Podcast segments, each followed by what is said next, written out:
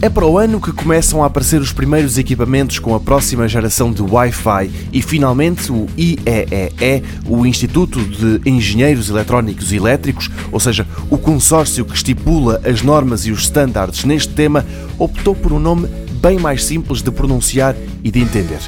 depois de coisas como o 802.11g em 2003 ou 802.11n uns anos mais tarde e mesmo o atual 802.11ac, a próxima geração destas redes sem fios vai chamar-se simplesmente Wi-Fi 6. É uma grande ideia. Assim, vai ser muito mais fácil e transparente para os utilizadores perceberem a que velocidade funcionam os seus equipamentos e, principalmente no caso dos routers, perceber que, mesmo que todos os outros aparelhos sejam de última geração, ter um router Wi-Fi 4, por exemplo, vai necessariamente atrasar toda a rede. Quanto às novidades trazidas pelo Wi-Fi 6, é claro que vai ser mais rápido do que o atual. De uma maneira geral, estima-se que com velocidades entre 4 a 10 vezes superiores do que aquilo que agora se consegue e também vai permitir mais ligações estáveis. Simplificando, imagine uma autoestrada onde o limite de velocidade máxima vai ser aumentado e vai haver mais faixas para